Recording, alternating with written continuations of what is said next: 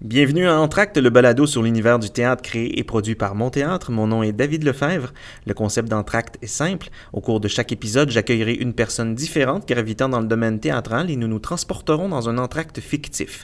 Je demanderai donc à mon invité en introduction et en fin de discussion de commenter la pièce fictive à laquelle nous assistons, puis nous discuterons candidement de théâtre en 20 minutes comme un véritable entracte.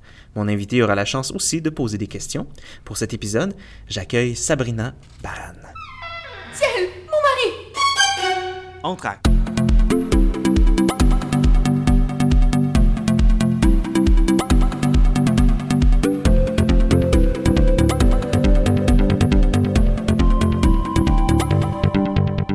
Bonjour Sabrina, Bonjour. ça va bien? Oui. Oui, dis-moi, qu'est-ce que tu as pensé de la première partie?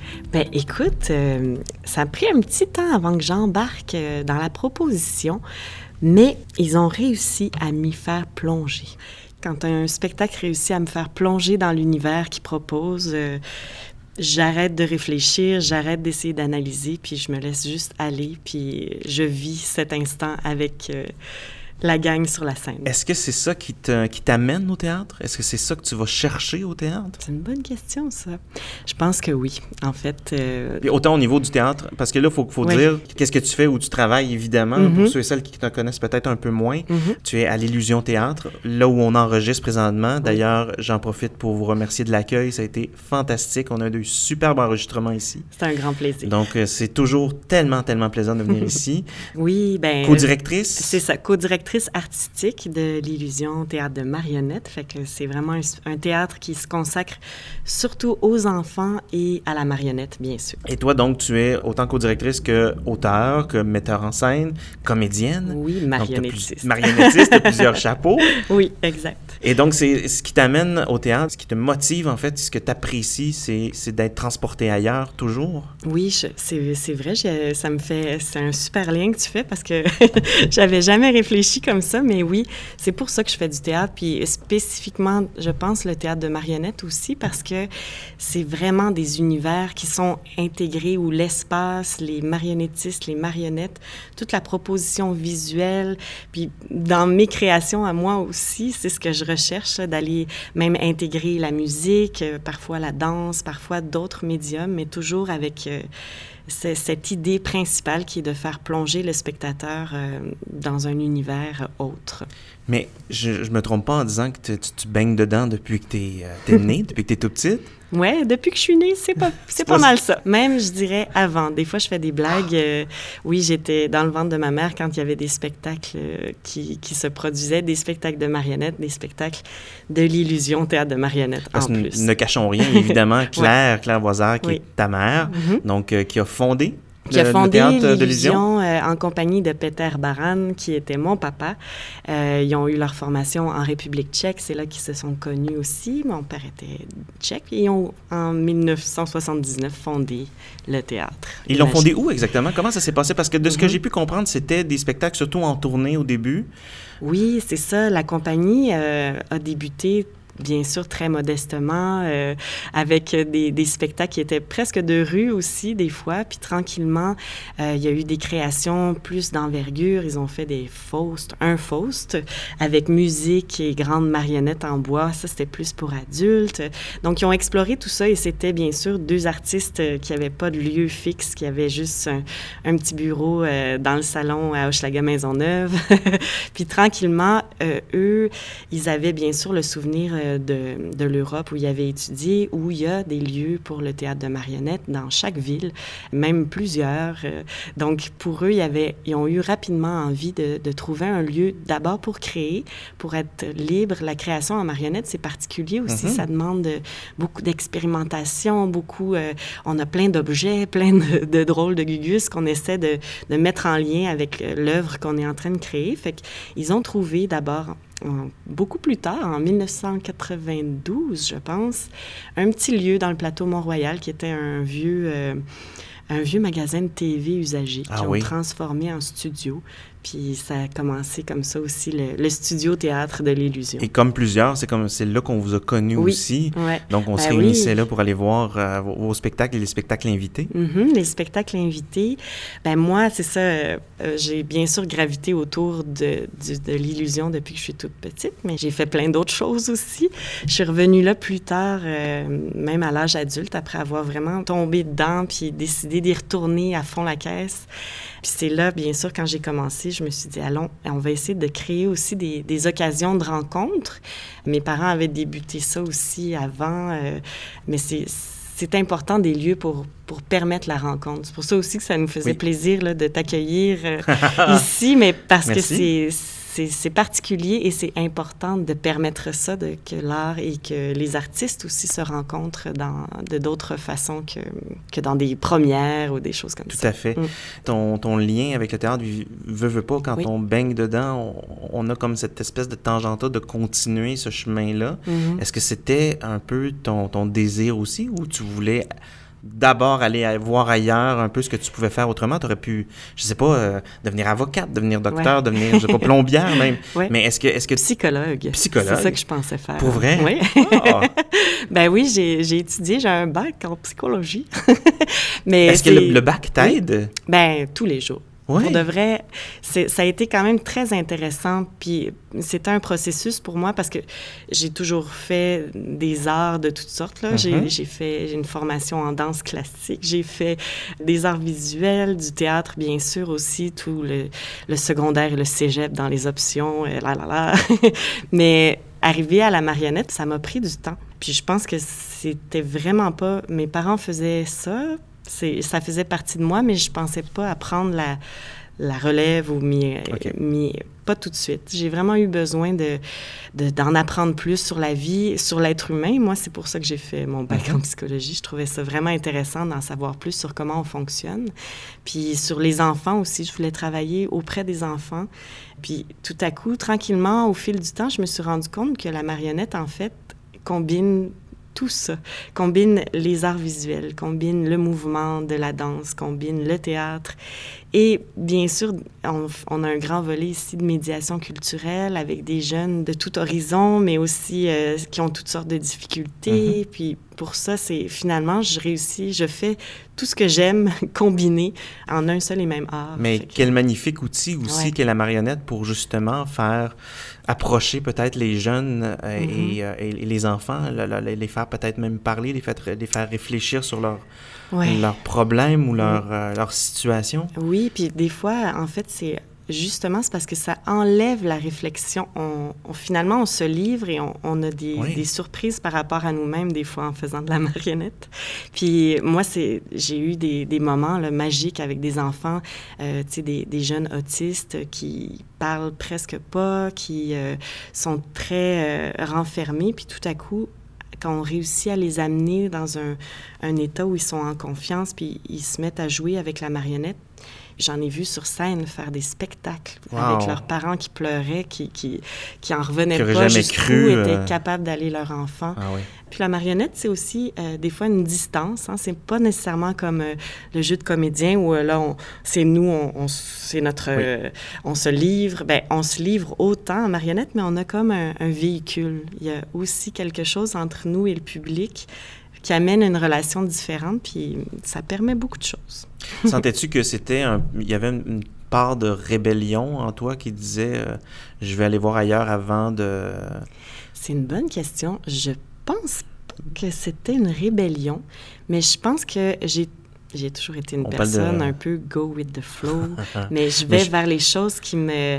je- Je parle de rébellion, mais on parle de rébellion douce. là. On Oui. parle de dire, regarde... euh, Oui, oui, ben peut-être, mais en même temps, j'ai pas des parents non plus qui me. Qui te C'est à... c'est ça. Des euh, fois, on fait des blagues là, comme les entreprises familiales, Ouais. là, euh, où euh, les parents veulent absolument que les enfants prennent la relève. Moi, je dirais même que c'était un peu l'inverse. Claire a dit Va penser deux fois là, avant de Va te faire ta vie, puis, euh, dans- Non, non, mais non, même ben, je l'avais fait ma vie quand j'étais Ah, rendue. ok, tu sais, oui, j'étais rendue, euh, Ben, pas vraiment, mais j'avais 25 ans quand même quand j'ai commencé tout ça. Là, puis, elle plus intéressée vers... Es-tu certaine? OK. mais oui, j'étais certaine. Fait que c'est... En fait, puis je connais aussi beaucoup de marionnettistes qui ont un, une espèce de pedigree, on, comment on appelle ça, qui sont allés euh, voir et découvrir toutes sortes d'autres médiums, mm-hmm. euh, puis tout à coup, ils arrivent plus tard aussi à la marionnette. Je pense que ça vient vraiment du fait que c'est, très dense comme, euh, comme milieu et comme art, en fait. On va y revenir mm. parce que je veux juste parler que vous étiez sur le, sur le plateau Mont-Royal, vous êtes déménagé dans Rosemont Petite Patrie. Alors, gros changement, mm-hmm. plus grand, mm-hmm. lieu mieux adapté pour accueillir, pour pouvoir produire, pour pouvoir pratiquer votre art. Là, on se retrouve euh, là où on est présentement d'ailleurs, mm-hmm. euh, un endroit où vous devez être extrêmement fier, extrêmement heureux. Oui, ben c'est tout ce processus-là, c'est vraiment à travers les années, depuis ce petit studio-là sur De Bienville, il y a toujours cette recherche d'offrir euh, aux artistes, aux artisans des arts de la marionnette un espace pour euh, avoir les meilleures conditions pour créer et pour présenter aussi au public. Et nous, on est toujours dans ce processus. Là, bien sûr, on a l'impression des fois quand les gens viennent, ils sont comme ah c'est merveilleux et tout. On a quand même réussi à transformer un Dunkin Donut en théâtre, mais il reste beaucoup de choses du Dunkin Donut. Puis on, on, on, a tout mis sur notre petite boîte noire pour réussir justement à favoriser et à retrouver cette proximité avec le public. Euh, mais on, a quand même un grand projet aussi qui est de poursuivre et de vraiment aller dans une deuxième phase de construction où l'on pourrait avoir deux salles. Deux salles euh, qui vont, une, nous permettre d'accueillir, de faire la création, de répéter, euh, d'avoir des, propositions un petit peu plus, euh, je dirais peut-être pas encore terminés, mais qui sont en processus, et une un petit peu plus grande salle aussi qui va vraiment servir à la diffusion et à l'accueil des spectateurs de tous âges aussi. J'imagine que vous avez senti la, montée relativement fulgurante des dernières années de la marionnette et de, sa, de, son mm. accueil, en fait, de plus en mm-hmm. plus grand et de plus en plus apprécié du mm-hmm. public avec la MIAM qui s'en vient, la Maison internationale des arts de la marionnette, qui va être un, joueur euh, ici à Montréal. Euh, il, y a, il, y a, beaucoup de, de facteurs là, qui, euh, qui entrent en ligne de compte à travers les années. il y a d'abord aussi le DESS en marionnette à l'UCAM qui a commencé. Avant ça, il y a notre Association québécoise des marionnettistes qui est une association, j'en fais partie, je dois l'avouer. Ben oui, c'est sûr. Je suis sur le CA, ben mais on, on, a travaillé aussi vraiment très fort pour euh, continuer à, à, garder cette espèce de dynamisme vivant, à rassembler les forces euh, du milieu pour que, justement, c'est quelque chose qui est très spécial euh, à travers, je pense qu'on est une des associations, les marionnettistes, les plus dynamiques, là, à travers le, le Canada, tout ça. Il y a beaucoup de gens, même à travers le monde qui sont très surpris à quel point notre association euh, est super dynamique, ah euh, a plein de beaux projets. La MIAM en est un d'ailleurs aussi porté par la QM. Euh, et donc, oui. On, on, sentait en fait beaucoup le je discutais avec quelqu'un récemment et euh, on, me disait le, milieu de la marionnette à Montréal, c'est hyper familial. Mm-hmm. C'est vraiment une, espèce de clic. C'est du monde qui mm. se tienne. C'est du monde très proche, en fait. Mm. Est-ce que tu sens ça aussi? Oui, je dirais euh, ce qui est très beau aussi, parce que c'est sûr c'est facile à dire, très proche, tout ça. Ça, c'est vrai. Mais en même temps, il y a quelque chose de très particulier. C'est aussi la diversité des approches.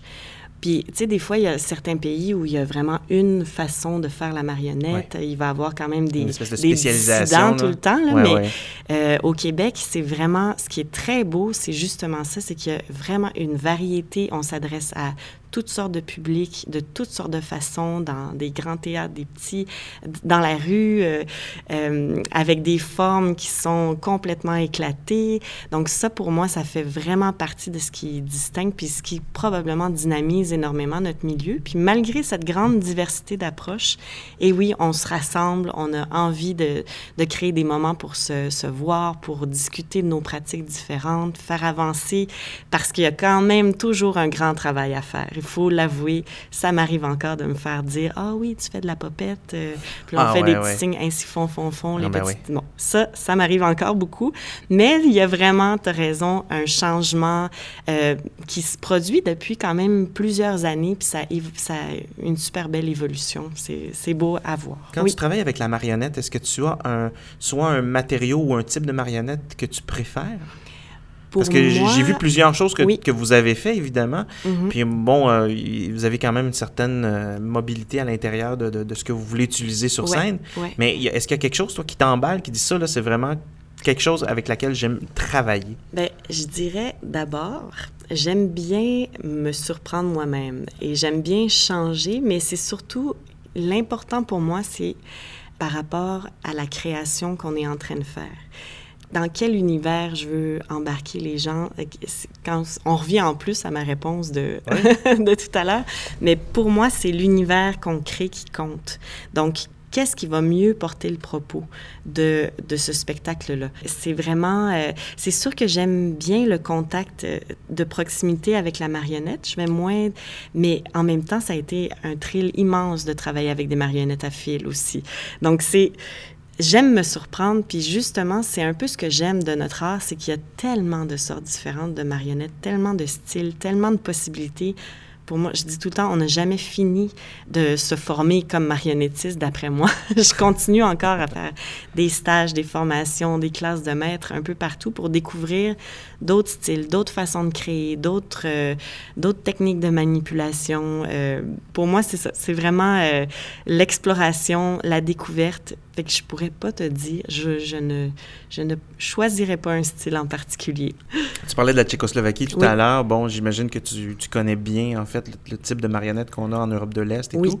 Mais j'imagine que tu vas aller fouiller un petit peu aussi au niveau du Japon, par exemple, avec leur Mhm. style très particulier de, de no, de, de, de Mhm. kabuki. Bon, Oui, Alors- euh, le théâtre d'ombre aussi en Oui. Indonésie. euh, c'est tu sais, partout dans le monde, euh, il y a des, des, des anciens, des traditions tu sais, qui peuvent être vraiment intéressantes à découvrir pour ensuite, dans une création, pouvoir s'en servir puis l'amener plus loin. Ben, pas l'amener plus loin, mais. mais l'amener euh, ailleurs. L'amener ailleurs. J'aimerais ça qu'on aborde un peu le prochain projet Mhm. euh, de l'illusion, le tien, Oui. que tu partages avec Oui, euh, Louis-Charles Louis- Sylvestre. Louis-Charles Sylvestre, euh, qui, si je ne me trompe pas d'ailleurs, c'est son Mhm. premier texte. Euh, non, Louis-Charles, en fait, il a écrit quand même pas mal beaucoup. Euh, peut- c'est un auteur, bien sûr, il a été aussi comédien, marionnettiste D'accord, avant. ok. Il a fait sa formation à l'École nationale de théâtre, mais euh, quand même, Louis-Charles, c'est un auteur assez prolifique. Ah ah. euh, Il faudra que je découvre à ce moment-là avec grand à plaisir. découvrir ce qu'il fait parce que vraiment, euh, il y a, il y a une, une plume très dynamique, très contemporaine aussi. Je la- je l'adore. Il est vraiment, c'est un, un artiste qui est très polyvalent aussi parce que bien sûr, il aime s'investir dans les projets à fond. Et le projet Ferron, qui est notre euh, notre projet de création sur lequel on planche depuis euh, un an et demi déjà et même un peu plus. c'est un projet qui a demandé de plonger à 100 000 à l'heure. J'ai- chacun, les deux, on se dit, on a, on a rarement vécu, en fait, on n'a jamais vécu quelque chose d'aussi euh, dense, aussi vertigineux aussi que, que de s'attaquer, bien sûr, là, je l'ai dit dans le projet Ferron, on s'attaque à l'œuvre de Jacques Oui. Ferron. Euh, et on en crée un spectacle de marionnettes et comédien, bien sûr, intégrant musique aussi. C'est un projet, tu as raison, celui-ci, euh, bien sûr qu'on a créé à l'illusion depuis longtemps pour toutes sortes de publics. Pour nous, la marionnette, c'est un art qui grandit aussi avec le spectateur, quelque chose aussi au- qu'on essaie de, de faire comprendre aux gens que c'est pas juste pour les tout petits, Oui. bien qu'on sait que les tout petits mangent la marionnette, ils adorent ça. Ça va bien sûr jusqu'aux pour les adultes. Et nous, avec ce spectacle-là, on essaie de s'adresser à un public très large, en fait. On essaie vraiment de créer quelque chose tout public. On pense euh, probablement que c'est pour enfants, bien sûr aussi, mais un peu plus vieux, là, 7-8 ans quand même en montant. Ouais. Et là, vous allez aborder quoi? Ses contes, sa vie? Vous allez mélanger Mhm. tout ça? Et oui, on, on a commencé par euh, découvrir ses contes. Oui. Euh, parce que c'était une belle, euh, une belle collaboration, une idée qui a germé en collaboration avec le village en chanson à Petite-Vallée en Gaspésie. Petite-Vallée qui a Jacques Ferron aussi un peu dans son cœur Mhm. parce que il a été le médecin pendant seulement trois ans, mais trois années très intenses de tout le littoral nord gaspésien. Donc, euh, il y avait sa maison euh, à Madeleine, à Sainte-Madeleine de la rivière Madeleine. Il était très jeune à cette époque-là. C'est même avant qu'il commence ses grands... C'est là où, en fait, il, a- il a pris euh, l'espèce de d'envie d'écrire. Puis de- il écrivait déjà énormément à Mhm. l'époque, mais il commençait et c'est là qu'il a, voulu aussi commencer à, à publier ses premières œuvres. Donc, euh, Mais dis-moi, Oui. attends, je, je fais une, je fais une parenthèse Oui. rapidement. En tant que jeune femme mhm. urbaine, Mhm. qu'est-ce qui t'a attiré vers Jacques Ferron? Écoute, j'avais travaillé un de ses textes avec la marionnette, euh, avec l'auteur Lise Vaillancourt, en, en espèce de- d'exploration. euh, on cherchait comment écrire pour la marionnette et on avait lu du Jacques Ferron à des marionnettes. C'est comme ça que je l'ai découvert. et euh, c'est pour quoi, un, moi, coup, de- un coup de foudre qui est arrivé? c'est T'as- un peu un coup de foudre, oui, parce que pour moi, son écriture, euh, tu sais, après, quand on essaie de lire euh, ceux qui ont, parce qu'il y a aussi des grands phéroniens, des gens qui ont étudié toute son oui. œuvre dense et complexe, euh, qui disent qu'on décrit un peu son, son style comme le réalisme merveilleux. Donc, pour moi, c'était magnifique pour la marionnette. Donc, on s'ancre dans le réel, on est dans des lieux qu'on connaît, des gens même qui nous rappellent des gens qu'on connaît. C'est très réaliste, mais tout à coup, on vire dans le merveilleux. On- en tant que lecteur, on ne sait pas trop quand ça se passe. puis tout à coup, on s'y retrouve. Un la on, magie. on est parti dans un, un truc complètement euh, étrange, explosé. Puis plus on a découvert son œuvre, plus on est tombé euh, en amour avec cette œuvre. Cet homme aussi, qui est quand même assez euh, intriguant, on- il a marqué énormément le Québec aussi Oui. quand on se rend compte sur toutes sortes de niveaux. Il écrivait, c'était un médecin. Euh, il a été aussi euh, en politique. C'est quand même lui qui a fondé le parti Rhinocéros. Euh, donc, c'est toutes sortes de choses comme ça qui nous ont décidé, bien sûr, à poursuivre l'aventure de créer un spectacle mais aussi pas juste de s'attaquer à ses contes, mais vraiment d'aller lire euh, tout ce qu'on pouvait pour découvrir euh, cette œuvre-là dans toutes ses drôles de, de facettes et de créer ensuite, par contre, notre propre œuvre. Sentez-vous quand même une, euh, un, un besoin de transmission? Ben, c'est sûr qu'en en découvrant que on n'en lit pas du tout euh, du Jacques Ouais. Ferron euh, à l'école ou euh, c'est ça m'a quand même surpris parce que c'est un auteur phare et qui a quand même des des tonnes et des tonnes de, de romans, de pièces de théâtre, d'essais littéraires, De recueil de contes? de recueils de oui. contes. Et donc, ça m'a énormément surpris, bien sûr que oui. Il y a quelques écoles secondaires en Gaspésie qui enseignent un peu de Jacques Ferron, mais c'est tout. Donc, euh, oui, peut-être essayer des fois de se souvenir euh, de certaines œuvres et de certaines vies qu'on peut oublier facilement. Quand- voilà, c'est important pour nous. Ça sera à découvrir quand, ça? Quand est-ce qu'on Ah. va pouvoir voir ça? Au mois de novembre. Novembre. Ouais. Donc, j'imagine que là, vous êtes encore euh, en studio pour euh, peaufiner la, la, la chose? Oui, exactement. On Puis- a, euh, on a rapidement, on a maintenant les marionnettes, le décor, le texte, euh, la musique, tout ça. Puis on est en train de, de travailler à bien l'amalgamer. On va travailler sans relâche d'ici novembre. J'en suis euh, persuadé. oui. Merci de regagner vos sièges. C'est déjà terminé. Oh. Mon Dieu, que ça passait vite. Écoute, dis-moi, euh, à quoi tu t'attends pour la deuxième partie? J'ai juste envie de plonger à 100 000 à l'heure avec eux autres. Puis euh, je vais me laisser porter, je vais me laisser aller dans l'univers. On va se laisser porter ensemble. Merci beaucoup, Excellent. Sabrina. Merci.